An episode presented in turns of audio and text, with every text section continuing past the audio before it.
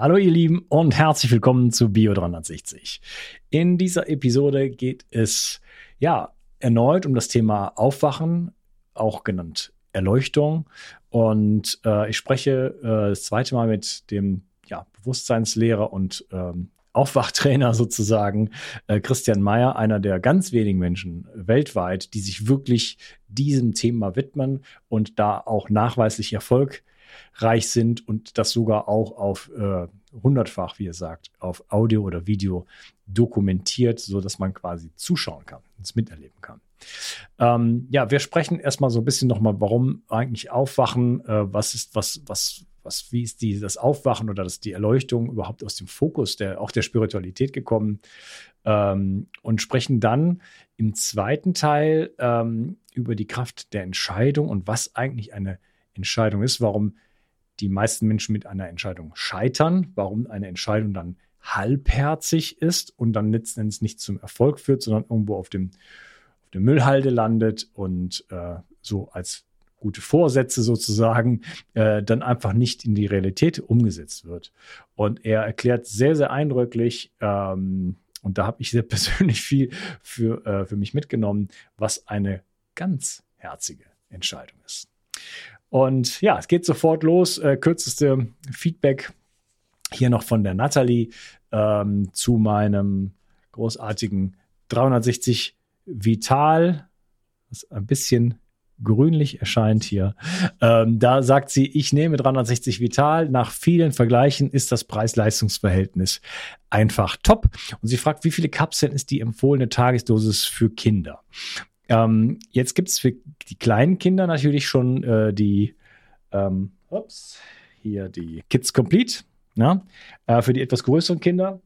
Oder wer möchte natürlich auch einfach im Smoothie oder da gibt es natürlich verschiedene Möglichkeiten, das auch kleineren Kindern äh, zu geben, immer entsprechend äh, aufgeteilt auf die Körpergröße. Ne? Kann man sich, sagen wir mal, man geht davon aus, sechs Kapseln sind 70 äh, Kilogramm. Äh, wenn das Kind also 15 ne, rechnest dir runter, dann bist du bei einer Kapsel, zwei Kapseln, anderthalb Kapseln, sowas. Ähm, und äh, arbeitest es einfach irgendwo rein. Oder wenn das kind, kind schon ein bisschen größer ist, also zum Beispiel 10, 11, 12, kann vielleicht schon Kapseln schlucken. Ähm, ich war selber erstaunt bei meiner Tochter, wie leicht ihr das fällt. Da habe ich mit mehr, mit mehr Widerstand gerechnet. Das kann sie also sehr, sehr äh, gut, schon seit sie ungefähr zwölf ist. Vorher haben wir es gar nicht probiert, also vielleicht wäre es auch schon vorher gegangen.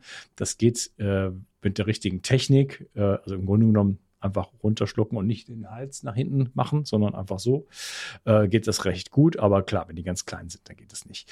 Ähm, also da einfach ähm, umrechnen auf die Körpergröße und äh, das war's schon. Kleiner Wermutstropfen, äh, 360 Vital wird jetzt teurer oder ist schon teurer geworden, wenn diese Episode rauskommt. C'est la vie, ähm, alles wird teurer. Ich weiß kaum etwas, was nicht teurer wird und das betrifft natürlich auch die Supplements und ich habe mein äh, leibliches Bestes getan, diese Preiserhöhung so moderat äh, zu machen, wie es irgendwie geht. Also ich mache die ja nicht selber, sondern ne, ich habe also wirklich da äh, mit dem Mund fusselig geredet, damit sie nicht zu hoch ähm, ausfällt. Genau. Also, viel Spaß mit dieser Episode. Äh, Prädikat besonders wertvoll. Viel Spaß. Mood von Brain Effect versorgt dich mit seiner All-in-One-Formel mit vielen Adaptogenen in hoher Dosierung sowie Aminosäuren und Vitaminen. Endlich musst du keine einzelnen Produkte mehr supplementieren und sorgst außerdem mit der Aminosäure L-Tryptophan und Vitamin D für die Unterstützung deiner Serotoninbildung. So schaffst du beste Voraussetzungen für Zufriedenheit, Entspannung und Kreativität. In Mut findest du den Heilpilz Cordyceps, Rhodiola, Kurkuma, Vitamin D, K2, B1, B3, B12 und vieles mehr. Alle Inhaltsstoffe kann der Körper schnell aufnehmen, weil bei der Produktentwicklung explizit darauf geachtet wurde. Außerdem ist Mut für Veganer praktisch ideal. Und übrigens gibt es jetzt auch die leckeren Happy Bars mit Vitamin D und L-Tryptophan angereichert. Der Nussriegel ist somit eine tolle Ergänzung zu den Mutkapseln und besonders für diejenigen, die keine Kapseln schlucken können oder wollen.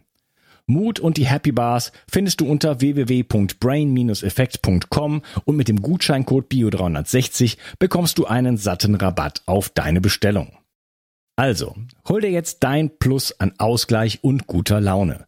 Den Link findest du in der Beschreibung und in den Shownotes. Bio 360. Zurück ins Leben. Komm mit mir auf eine Reise. Eine Reise zu mehr Energie und fantastischer Gesundheit. Ich möchte dir das Wissen und den Mut vermitteln, den ich gebraucht hätte, als ich ganz unten war. Dabei will ich dir helfen, wieder richtig in deine Energie zu kommen. Zurück ins Leben. Hallo Christian, schön, dass du wieder hier bist. Ja, ich freue mich auch. Ich freue mich auch, ja, das ist schön. Ist ein paar Monate her, dass wir gesprochen haben. Äh, in der Zwischenzeit äh, haben wir uns persönlich ein bisschen kennengelernt. Ich war bei deinem äh, Seminar, bin extra nach Deutschland gefahren dafür und äh, dürfte da ein paar Erfahrungen machen. Und ja, du hattest dir auch gewünscht in unserem Gespräch das letzte Mal, dass wir noch ein bisschen weitersprechen und ähm, bin sehr, sehr gespannt, wo uns unser Gespräch heute hinführen wird. Und äh, ja, ich möchte mal vielleicht anstarten oder, oder vielleicht möchtest du noch kurz was zu dir sagen? Möchtest du dich nochmal vorstellen?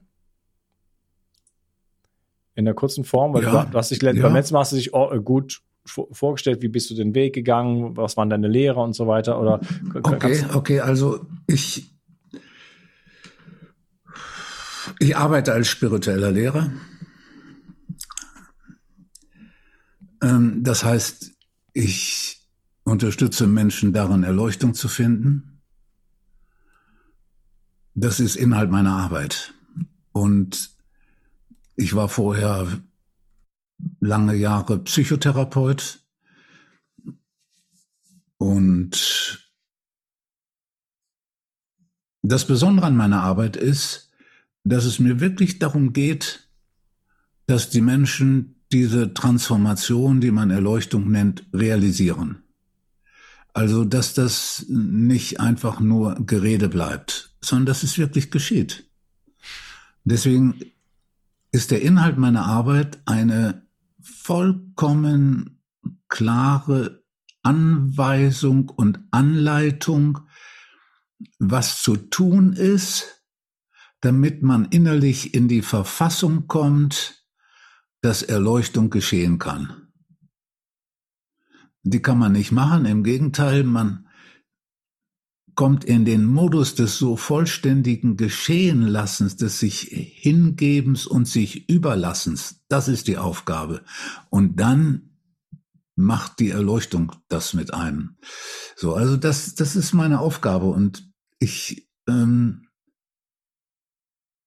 und ich bin immer mehr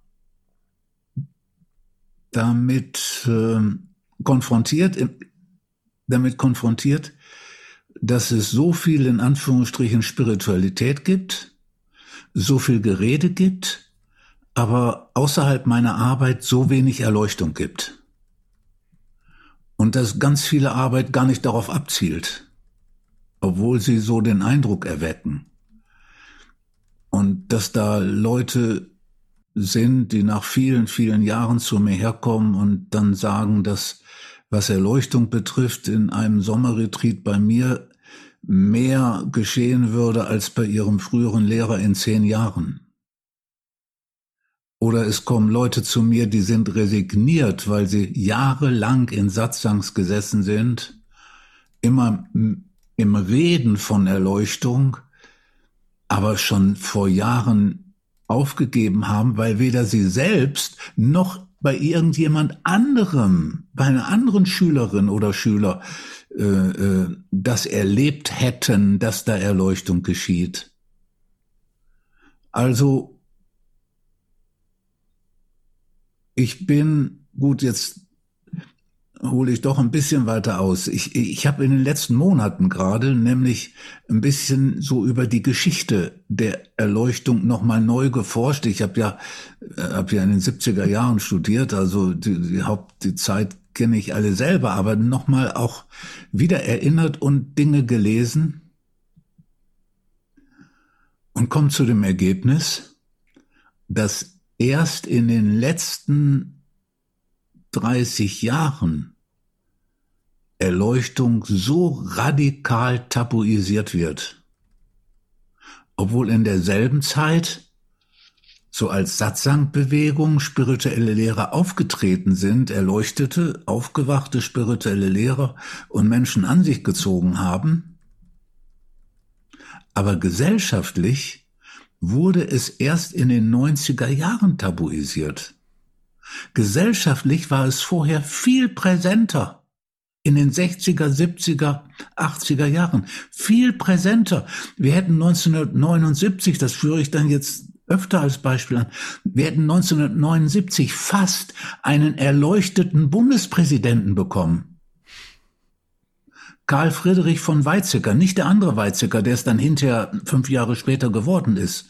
Karl Friedrich von Weizsäcker war authentisch erleuchtet, hat das im Radio, seine Erleuchtungserfahrungen ausführlich dargestellt in Mainstream-Büchern, in Mainstream-Verlagen und wurde damals von, von Willy Brandt gebeten, Bundespräsident zu werden.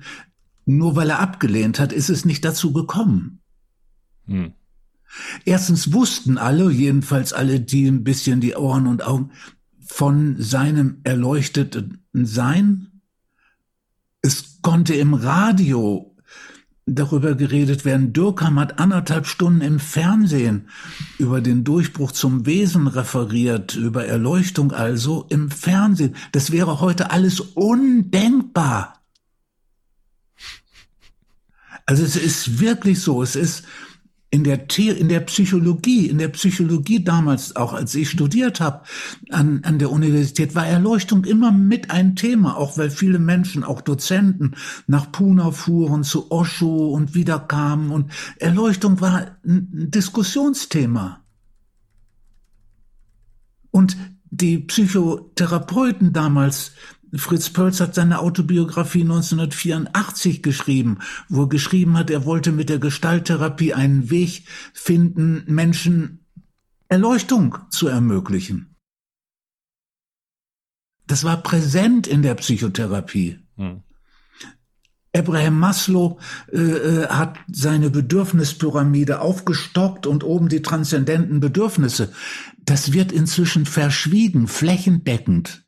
Von Carl Rogers wurde ein Buch ins Deutsche übersetzt, da wurde das Kapitel Die andere Realität einfach rausgelassen. Übersetzung vom Buch, wo ein prominentes Kapitel einfach gestrichen wird, ohne zu erwähnen. Es ist es ist gruselig, wenn wir in, in der Theologie ist es genauso. 2000 war das so ein Buch Christliche Spiritualität und Mystik in der Meister Eckhart noch nicht mal erwähnt wurde.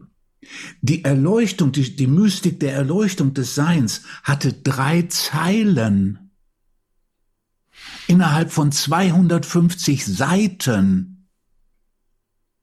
Also, und das wäre 1984, das war der Todestag von Karl Rahner, bis dahin überhaupt nicht denkbar gewesen, Erleuchtung so unter den Tisch fallen zu lassen in der Theologie. Also angesichts der Tatsache, ich war wirklich ein bisschen irritiert, wo man eigentlich dachte, ah ja, Erleuchtung hat es früher wenig gegeben und dann kam Satsang, Ramana und von Punjaji die spirituelle Lehre im Westen. Man hatte plötzlich, man kannte plötzlich Menschen, die Erleuchtung gefunden hatten. Und jetzt wird es weiter so bergauf gehen. Das ist ein ganz falsches Bild. Wirklich ein falsches Bild. Die Erleuchtung, ich meine, die Beatles sind, hatten einen spirituellen Lehrer und haben, die Doors haben über Erleuchtung praktisch Musiktexte verbreitet, die, wo, wo sie, wo sie davon sprachen auf die andere Seite durchzubrechen, durch Break on Through to the Other Side. Da, die wussten genau, wovon sie redeten, die Beatles auch und und äh, äh, ihr spiritueller Lehrer, das Meditieren, was sie dann machten, so, das, das, das, das wurde, darüber wurde geredet. Auch Osho war hundertmal mehr in den Mainstream-Zeitungen als je über Satsang überhaupt geredet wird. Da ja, gab es einen Artikel in der Zeit. Also der, war, der, der, war natürlich, der war natürlich sehr populär, auch äh, also sehr, wurde er kritisch beäugt und hat richtig, zwölf, zwölf Rolls Royce und so. Ne? Aber jeder natürlich, kannte den. Natürlich, natürlich, das ist schon richtig. Aber Erleuchtung war ein Thema, war ein gesellschaftliches Thema. Und das ist verschwunden. In der Psychologie ist es verschwunden, in der Theologie ist es verschwunden, in, in der Gesellschaft, im Mainstream ist es auch verschwunden.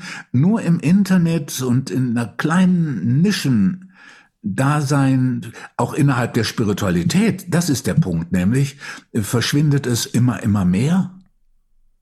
Es verschwindet mehr, Erleuchtung verschwindet mehr. Es wird auch die Satzangbewegung ist, so bitter das ist, ähm, viele haben das schon vor zehn Jahren gesagt, schon lange wieder so am Abebben, aber eben auch deswegen, weil in den ganzen Satzangs und Retreats irgendwie nie was passiert ist, was wirklich Erleuchtung. Und die sahen im Unterschied zum Buddhismus, die Buddhismus hatten nie so den Anspruch, ihr könnt zu uns herkommen und Erleuchtung finden. Ne? Das war klar. Wenn man Buddhist wird, dann richtet man sich auf viele Inkarnationen ein und, und das ist klar, dass man da der Weg das Ziel ist und dass man meditiert und dass man in diesem Leben ein bisschen Karma abarbeitet und, und sich äh, durch Meditation innerlich, aber dass man Erleuchtung finden könnte, das ist da nicht wirklich auf dem Programm. Insofern waren die immer anders. Aber die Satsang-Bewegung hat diese Versprechungen gemacht. Die ist angetreten mit der Parole Erleuchtung in diesem Leben und Erleuchtung jetzt und so. Kannst du Satz, Satz dann kurz erklären? Weiß vielleicht nicht jeder Zuschauer, was ja. das ist.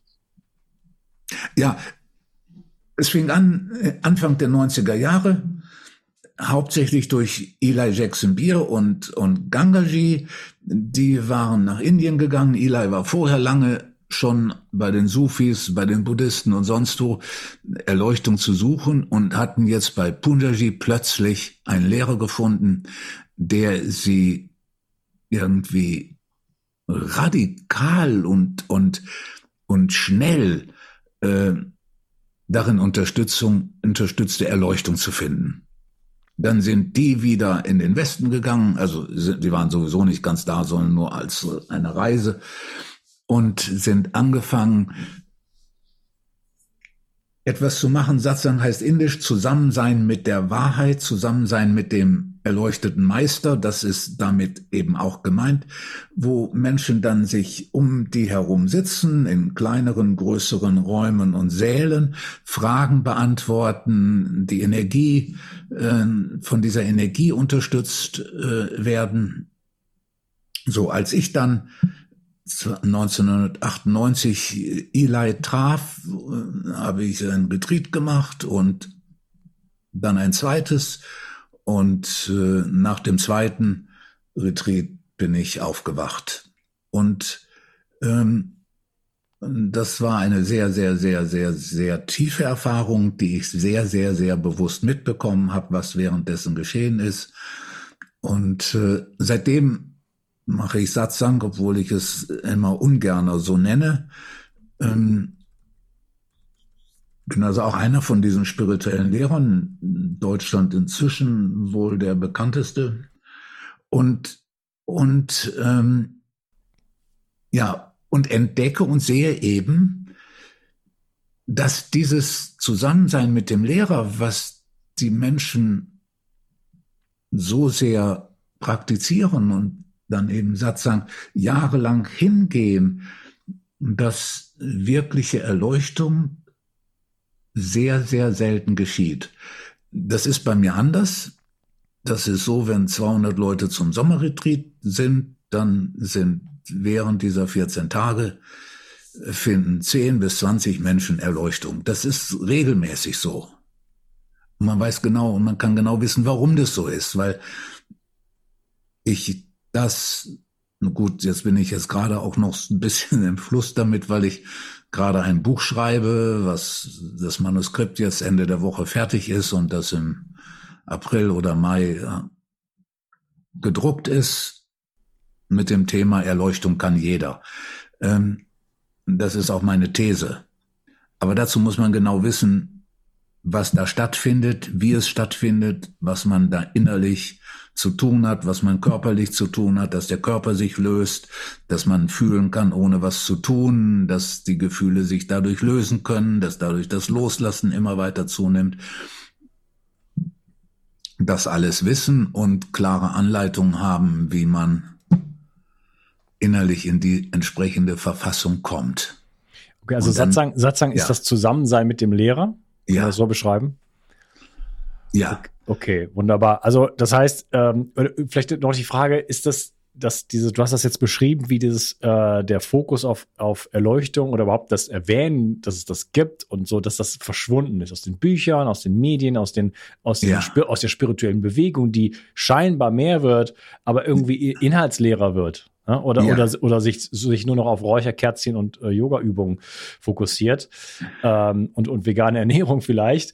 Ja. Ähm, aber hältst du das für, ist das irgendwie intrinsisch? Hast, ist, das, ist das etwas, was aus der Psyche des Menschen entsteht? Ist das gewollt? Kommt das von außen? Hast du eine Idee, warum es diese Be Bewegung gibt? Wenn es aus den Büchern verschwindet, interessiert es keinen mehr. Wenn ein Kapitel gelöscht werden, da äh, riecht ja danach, dass da eine gewisse Systematik auch dahinter steht. Ja, ja. Die Systematik ist eine psychische. Es ist niemand, der das anordnet. Es, ähm, die Ursachen sind ziemlich eindeutig folgende. Zuerst ein Symptom. Bis in die 80er Jahre hinein kann man Literatur über Erleuchtung lesen und über Meister Eckhart und entsprechende erleuchtete frühere Lehrer, immer mit einer klaren inneren Haltung, die so äh, sagte, ich, der ich darüber schreibe, die Autoren damals, ich habe diese Erfahrung nicht und ich weiß, so wie Meister Eckert auch immer sagen und Johannes Tauler, du kannst es erst wirklich verstehen, wenn du es erfährst. Ich weiß deswegen, dass das, was ich dazu schreibe und sage, nur von begrenzter Wahrheit ist. Das war durchgängig. Mhm. So, so. Danach nicht mehr. In den 90er Jahren wird über Meister Eckhart was veröffentlicht mit dem Habitus, dass derjenige, der da schreibt, Meister Eckhart besser verstanden hat, als Meister Eckhart sich so verstanden hat.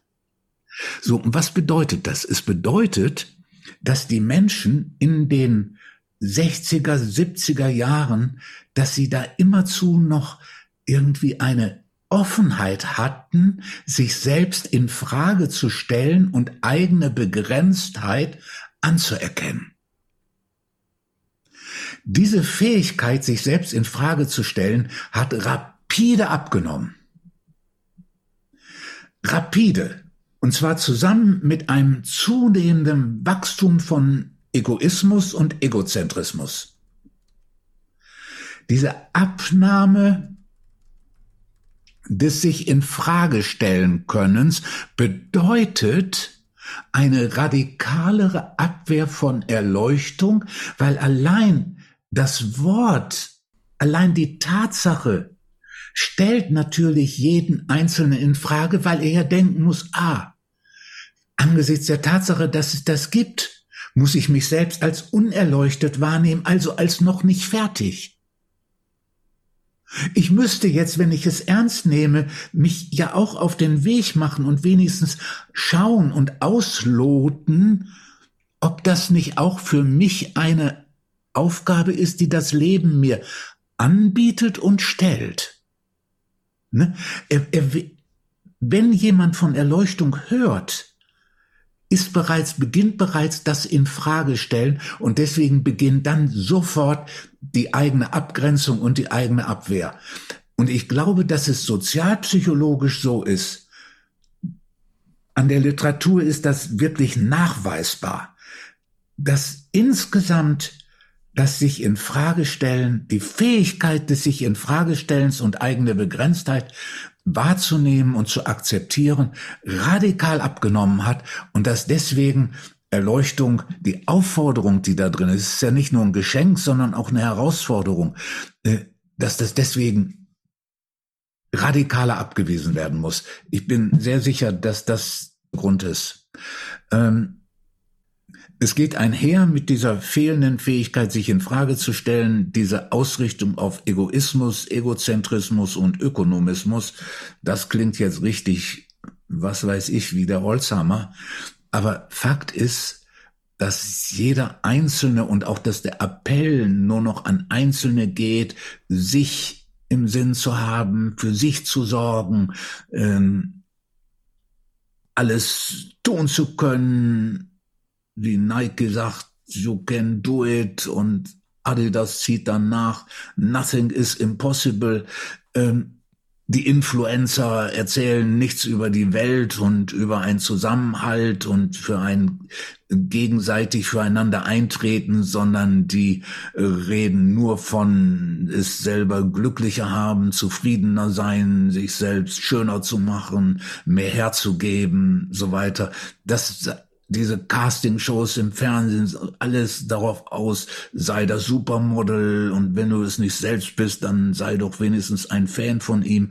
Es ist, äh, es ist eine solche Individualisierung mit, mit Eigensucht, Eigennutz und, und Egoismus, das ist, und da ist dieses sich nicht in Frage stellen können ein Teil davon. Und das ist eine ziemlich furchtbare Entwicklung so wie du und wie Menschen, die, die nicht nur spirituell sind, um sich selber zu verbessern und selbst zu optimieren und, und äh, Dinge und besser zu funktionieren, sondern für die Spiritualität ein ganz anderes, offenes Abenteuer ist, die, die, die der einen, ja, der einen mehr autonomer und emanzipierter machen machen, auch machen soll äh, gegenüber diesem weltlichen Streben von guck auf dich und sorg für dich, seh zu, dass du möglichst viel kriegst. Ähm, das ist ja, das ist ja äh, schon seit Jahrzehnten so, dass die äh, Familienstrukturen ausdünnen, also gerade halt im Westen, ähm, und dass es immer mehr in Richtung Individualisierung ge geht. Und das ist für mich gerade auch ganz klar eine gesellschaftliche Tendenz, also eine politische Tendenz möchte ich das nennen. Meiner Meinung nach ist es gewollt, die Gesellschaft zu zersplittern, äh, Teile und Herrsche, so, da bestimmt, sind bestimmte Machtinteressen da drin. Und das ist ein Programm, das läuft letzten Endes schon eine halbe Ewigkeit. Das ja. hat mit, mit Massentraumatisierung und Massenpsychologie zu tun. Die Bücher liegen auch schon teilweise seit 100 Jahren vor, wo das drin steht, wie es denn zu machen wäre. Und es wird gemacht. Äh, und das führt natürlich äh, dazu, dass dann das Individuum ja die einzige Chance, die man dann noch hat, sich auf sich ist, dann auf sich selbst, auf das Ego zu beziehen. Ja. Ne? Weil der, die Verbindung zu allen anderen, zum, zum sozialen Umfeld ja nicht mehr da ist. Das heißt, das, alles das, was du eben beschrieben hast, erscheint mir logisch in diesem Kontext, dass das das Einzige, was bleibt. Ich kümmere mich wenigstens um mich und dann, wenn ich, zeige ich mich in dieser, in dieser Art und Weise. Ne? Das, das ist ja. der, die Vernetzung mit dem, mit dem Sein, mit dem, mit dem, mit dem Universum von mir aus, äh, mit, mit der Menschheit, mit der Familie, in, in welchem Bereich, mit der Natur, mit dem, mit dem Mikrobiom der, äh, der, der, der Erde, äh, mit Pachamama, welche Begriffe man auch immer ähm, wählen möchte, ist Stück für Stück äh, reduziert und wir sind da so, gehen da Richtung Null. Und deswegen ist natürlich dann auch veräppt dann wahrscheinlich auch jegliches Interesse in diese Richtung, weil das ist einfach aus dem, aus dem, aus dem Horizont gelaufen. Ne? Mhm. Es ist schon auf der anderen Seite, es ist einfach nicht mehr, nicht mehr erreichbar und kein Mensch denkt da mehr drüber nach. Ne? Es ist einfach gar nicht mehr im, da drin. Wofür ist denn, äh, wofür sollte man sich denn, warum sollte man sich denn dafür überhaupt interessieren? Wozu ist denn. Äh, Für Erleuchtung? Ja. Ich habe jetzt kürzlich ein Buch gelesen mm, von einem Existenzialisten, der schreibt Folgendes, so ganz knapp zusammengefasst. Mm, es wird äh, in der Gesellschaft immer mehr Forderung nach Selbstverwirklichung, nach Höchstleistungen, nach nach glücklich werden. Es wird der Anspruch, ist darin enthalten, ähm, dass dauerhaftes Glück möglich ist in dieser Welt, in dieser Gesellschaft. Und er vertritt demgegenüber den existenzialistischen Standpunkt, der sagt, nein, der Mensch ist durch seine Existenz in Konflikten, die ihn immer in einer Spannung halten, die, die immer nicht nur Glück, sondern auch Leid zwangsläufig beinhalten. Und aufgrund dieser Konflikte ist dieses dauerhafte Glück nicht möglich, nicht vorgesehen, äh, wird dann Freud zitiert, der auch schreibt, äh, die Natur des Menschen ist nicht für dauerhaftes Glück ist, ist im Plan der Evolution nicht enthalten, solche, so. Und der schreibt, wir müssten diese Freiheit realisieren und akzeptieren, auch diese Freiheit des Unglücklichseins, das die tragische Dimension des Menschseins. Ähm, und dann schreibt er, hm, ja, es gäbe, auch er würde, er ist Professor, ihm geht es gut. Also er ist nicht jetzt irgendwie, äh, er ist jetzt ist er tot. Gut, wie es ihm jetzt geht, wissen wir nicht, aber vor ein paar Jahren erst. Ähm, dass der Mensch, dass es viele Menschen gibt, die sagen, ja, aber ich habe doch einen guten Beruf, ich habe doch äh, äh, eine, eine gute Beziehung und und so weiter und so weiter. Und er schreibt, darum da zitiere ich ihn, weil wenn ich das sage, dann kann man denken, ja, der will das sagen, weil er will ja Leute für den Weg der Erleuchtung finden.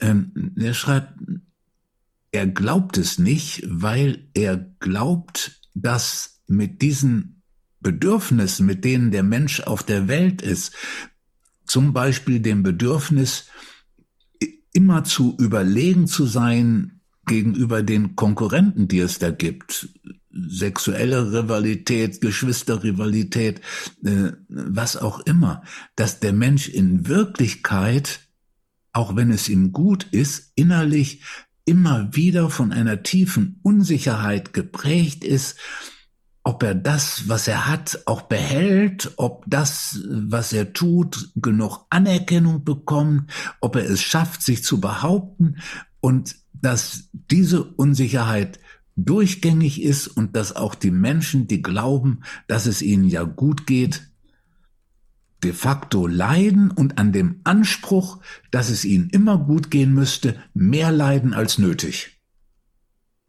Das ist so ungefähr die Kernaussage. Das Spannende ist, das trifft sich mit dem, was jemand wie ich sagt, ziemlich weitgehend. Nämlich, wir sagen, diese materielle Sphäre ist von Dualität bestimmt und diese Dualität hat immer die Tendenz, sich zur Gegensätzlichkeit und zum Konflikt zu steigern. Und diese Konflikte sind nicht lösbare Konflikte, sondern immer nur welche, die aushaltbar sein können. Ja, die Konflikt zum Beispiel zwischen Autonomie, ich mache, was ich will, und Beziehung, wo man sagt, ja, wir müssen das gemeinsam machen. Das ist ein Konflikt. Immer wieder wird der dahin zu lösen versucht, dass einer dominant wird und in der Beziehung dominiert. Dann erträgt der andere das eine Zeit lang, dann geht er und wieder ist Leid. Also dieses Ausbalancieren können ist immer die Basis, dass mal Glück da ist und dann wieder nicht. Und dass insgesamt auch für den, der glücklich ist, jede Menge Leid, äh, jede Menge Leid und er sich manchmal dessen nicht richtig eingesteht, ist. Er schreibt zum Beispiel, dass äh, 20 äh, Prozent der Menschen übergewichtig sind und dass das ähm, für ihn auch ein Zeichen der inneren Leere ist. Ich habe jetzt nochmal nachgeguckt, ich kann es nicht wirklich glauben dass der Durchschnittsbundesbürger pro Tag 3,5 Stunden vor dem Fernseher sitzt. das kann Im ich auch nicht glauben. Und zwar, äh, du, das, das sind, du, sind, du, das sind wir beide ab schon drei Jahren gerechnet. Ab drei Jahren gerechnet. Das heißt, es ist auf die, auf die Jahreszahlen auszusehen. Menschen über 50 Jahre sind schon bei fünf Stunden angekommen. Durchschnittlich. Ja, da sind du und also, ich schon rausgerechnet. Das, das sage ich. Wir beide sind rausgerechnet. Ne? Für uns müssen zwei Leute zehn Stunden da sitzen, damit der Schnitt bleibt. Hm. Es sinkt ein bisschen, ein bisschen, nachdem es seit 97 noch weiter gestiegen ist. Und warum sinkt es? Weil jetzt die Menschen den Fernseher durchs Internet ersetzen. Ja. Ne? So, also ich meine, ein, ein Volk mit solchen Fernsehzahlen kann man nicht sagen, die sind glücklich. Kann man nicht. Ne? So, also ähm, es, es gibt viele Symptome. Es gibt im Augenblick ein wichtiges Symptom, das besteht darin, dass die Menschen immer hektischer werden und immer getriebener werden. Das ist keine Frage, dass das so ist. So, und da kann man sich fragen, warum ist das so? Meine These ist die, dass Erleuchtung tatsächlich leichter geworden ist, sonst würden in meinen Seminaren nicht so viele, wird es nicht so häufig geschehen, tatsächlich leichter geworden ist, dass dadurch und deswegen und im gleichen Zuge bei vielen Menschen diese innere Sehnsucht mehr an die Oberfläche gekommen ist und dass jetzt mehr Aktivität ist, um diese auftauchende Sehnsucht abzuwehren um sich nicht in Frage stellen zu müssen, um auch weil die Sehnsucht nicht bewusst wird, weil es gar nicht bewusst wird, weil Erleuchtung kein gesellschaftliches Thema ist. Es ist, führt ja dazu, dass Menschen spontan Erleuchtung finden, aber so unfähig sind, irgendwas damit anzufangen und so abgelehnt werden von ihrer Umgebung, dass und niemand weiß, was da los ist, so dass deswegen das dann wieder versandet. Es gibt es viele Beispiele, weil es ist nicht selten, dass jemand dann endlich doch auf YouTube einen Film von mir so ein Interview wie heute oder andere Interviews und Ausschnitte sieht und sich, ach, das ist es und dann kommen die zu mir her. Und wenn schon mal Erleuchtung stattgefunden hat, selbst wenn es ganz versandet zu sein scheint, kann daran angeknüpft werden und kann es wieder wachgerufen werden sozusagen. Ja, also, es ist ja auch spannend, das mitzuerleben. Ne? Wenn, das, wenn man das miterlebt bei jemandem, dann sieht man ja dann auch, selbst wenn es bei einem selber noch nicht passiert, so, ah, okay, da waren aber in diesem Sommer-Retreat, äh, habe ich doch gesehen, der, äh, die Friederike und der, die Maike und der, der, der Michael, ne? Da habe ich ja. das doch miterlebt. Äh, da gehe ich aber noch mal hin. ja, wir haben, wir haben letzte Woche auf YouTube eine haben wir einen Prozess von Erleuchtung, wo jemand, mit dem ich gearbeitet habe, habe ich gerade gesehen. Gefunden hat. Hast, du, hast du gesehen? Ne? Ja. Den haben wir auf sechs Minuten, damit wir den schnell den Menschen nicht überfordern, eine halbe Stunde gucken müssen. Nein, wir haben das im Zeitraffer auf sechs Minuten reduziert. Weißt du, ich glaube, dass das einmalig auf der Welt ist. Nicht, dass Erleuchtung geschieht. Nein, nein, Quatsch. Ähm, einmalig auf der Welt ist, dass der Prozess, während er geschieht, dokumentiert wird. Alles, was sonst über Erleuchtung zu hören ist, empirisch, sind Berichte aus dem Nachhinein, aus dem Gedächtnis. Ah ja, da habe ich das und das erlebt. Das, das ist ja jetzt kein Einzelfall. Wir haben hunderte von Bild- und Tondokumenten davon, ähm, dass, dass der Prozess von Erleuchtung, während jemand in die innere Tiefe sinkt und bis hin zum sich hinein auflösen in die Unendlichkeit. Dass dieser Prozess, während er geschieht, dokumentiert ist. Ich bin sehr sicher, dass das in der ganzen Welt einfach einzigartig ist. Und das Gute daran, man kann es miterleben, während des Prozesses gibt's ja Erklärungen. Das geschieht in der Regel so, dass in einem Retreat oder in diesem Fall war es online, wo 100 oder 500 oder so Menschen da sind, ich mit einem Menschen arbeite für eine halbe Stunde. So lange dauert es in der Regel und im begleite und äh, dieserjenige, währenddessen mache ich Erklärungen, währenddessen sind die, die da sitzen, gehen da mit. Manchmal berichtet mir einer, ja, während ich mit Mathilde vorne gearbeitet habe und sie Erleuchtung gefunden hat, ist er innerlich mitgegangen und hat dieselbe tiefe Erfahrung gemacht. Ähm, deswegen ist es gut, sich das anzuhören, anzuschauen, weil das innerlich einem die Dinge klar macht, die, die Verhaltensanweisungen, das Loslassen konkret wird und jemand wirklich ganz exakt ähm,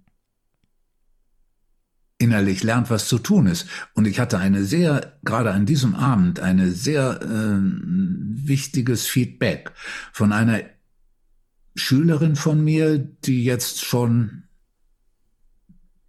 acht Jahre nicht mehr gesehen habe. Und aber davor war sie zehn Jahre bei mir und sehr, äh, sehr engagiert und hat mir auch sehr geholfen, Seminare zu organisieren und in der Arbeit sehr engagiert.